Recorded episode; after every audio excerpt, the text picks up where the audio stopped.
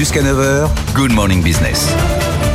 Et à 7h19, notre invité pour comprendre justement l'enjeu de ce sommet franco-britannique, le premier depuis 5 ans, c'est Sébastien Maillard, directeur de l'Institut Jacques Delors. Alors, il y a beaucoup de sujets de contention, on l'a dit, bah, le Brexit, il faut quand même le digérer, les sous-marins australiens, le coup de poignard dans le dos de nos amis américains et britanniques, euh, l'immigration, euh, Calais évidemment. Euh, quels sont les, sujets les plus chauds aujourd'hui qu'on peut régler avec cette rencontre des deux chefs d'État? Déjà, le sujet chaud, c'est que la rencontre ait lieu, parce que c'était, effectivement, rappelé, on n'a pas eu depuis 5 ans. Ouais. C'est le premier sommet depuis, enfin, c'est le 36e sommet franco-britannique, mais c'est le premier depuis 2018.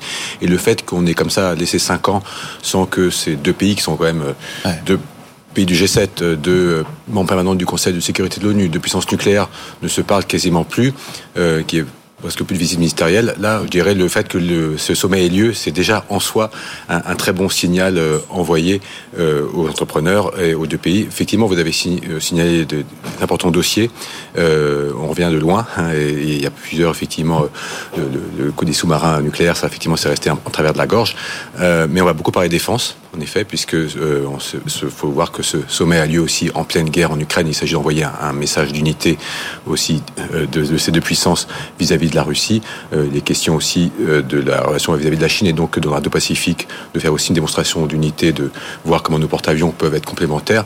Euh, il y aura peut-être une nouvelle génération de missiles qui sera aussi en tête. Mais en fait, j'attends pas de grandes annonces en tant que mmh. telles. Encore une fois, le, le, le, le, symbole est déjà là, fort, que ces deux pays se reparlent. Parce qu'on ne se parlait vraiment plus, parce qu'il y a les, les, visites ministérielles officielles, mais vraiment les, les, liens étaient rompus. On se souvient des déclarations de Theresa May un peu dures euh, contre, contre la France, mais vraiment on, était, on avait un lien rompu. Écoutez, quand vous parlez avec euh, les diplomates euh, du Quai d'Orsay, avec euh, la, la, toute la haute administration, effectivement, euh, c'était vraiment le profil bas. on, on, il y a quasiment plus de visites. Euh, c'est tout, tout l'inverse de ce qui se fait avec le franco-allemand où le, le dialogue certes est compliqué mais quand même permanent et à, à tout niveau. Là, non, il avait, y avait quasiment plus rien et ça reste difficile. Je pense que les, les, les choses concrètes, euh, peut-être pour aujourd'hui, que la France espère de ce, cette mm. euh, rencontre. Vous avez touché à la migration, c'est vraiment compliqué. Les Britanniques sont eux les plus demandeurs, je dirais, de, ouais. de ce dossier. Mais surtout qu'ils ont restreint hein, le droit d'asile récemment. Oui, d'ailleurs, c'était autant cette rencontre avait du sens, euh, a du sens qu'elle ait lieu après l'accord qu'on a trouvé sur l'Irlande du Nord, du Nord ouais. européen, et met la France plus à l'aise pour avoir ce type de rencontre. Le fait qu'elle annonce un projet de loi très controversé euh, pour parler après migration avec la France, ça, ça nous met un petit peu euh, dans, dans, une drôle de posture, et sachant que euh, certes c'est une rencontre bilatérale, mais nous on est membre de l'Union européenne mm. et on, sur la question migratoire on peut pas aller beaucoup plus loin qu'on veut que ce soit un dossier qui reste européen avec les Britanniques. Est-ce que vous n'avez pas l'impression que les Britanniques nous manquent à nous Français au sein de l'Europe? On voit le, le contentieux sur les énergies, sur le nucléaire, sur la qualification de l'électricité issue du nucléaire. Les Allemands n'en veulent pas, ils veulent de l'électricité issue de renouvelables. Les Britanniques ont des projets d'EPR.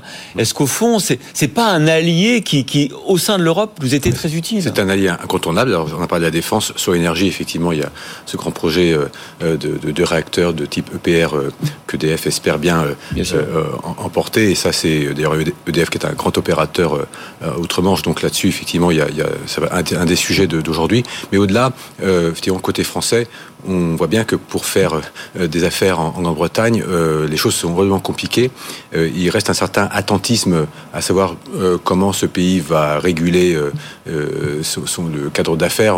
et mm. on reste assez prudent côté entreprise française pour voir. Il n'y a pas vraiment de grands investissements qui vont être annoncés aujourd'hui. Ouais, ouais. Il devait y avoir un business forum, mais finalement ils ont n'y a pas grand-chose à se mettre sous la dent encore, puisqu'on est prudent sur le fait que est-ce que ce pays va vraiment s'éloigner des règles européennes ou au contraire, euh, finalement, en, même s'ils sont sortis, en, rester assez proches. Donc ça, ça, ça crée une sorte d'insécurité du cadre légal dans lequel on opère.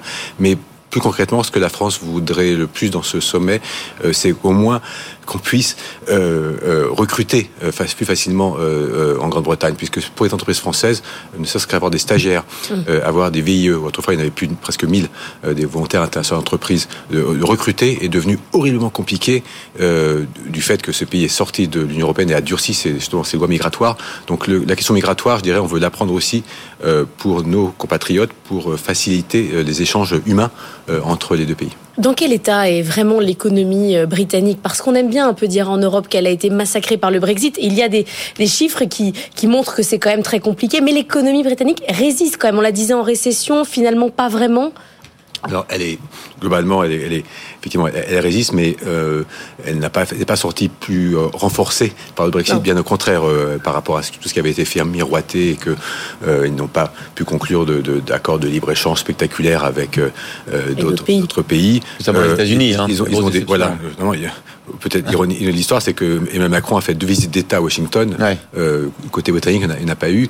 Et puis, euh, les, y a des pénuries de main-d'œuvre énormément mm. parce qu'ils veulent rester à l'immigration, mais euh, pour retrouver des couvreurs, pour trouver. Ils ont perdu 1,3 million de travailleurs étrangers depuis le Brexit. Oui. Incroyable. Hein. parce qu'en fait, l'ironie de l'histoire, c'est que le Brexit avait été notamment motivé par la, la question euh, de, de, la main-d'œuvre étrangère euh, qui était jugée excessive mm. euh, et que les, les populistes avaient un peu mis en avant. Mais aujourd'hui, effectivement, la réalité de l'économie britannique, c'est qu'elle manque terriblement de, de, personnes qualifiées pour des, des, tas de métiers.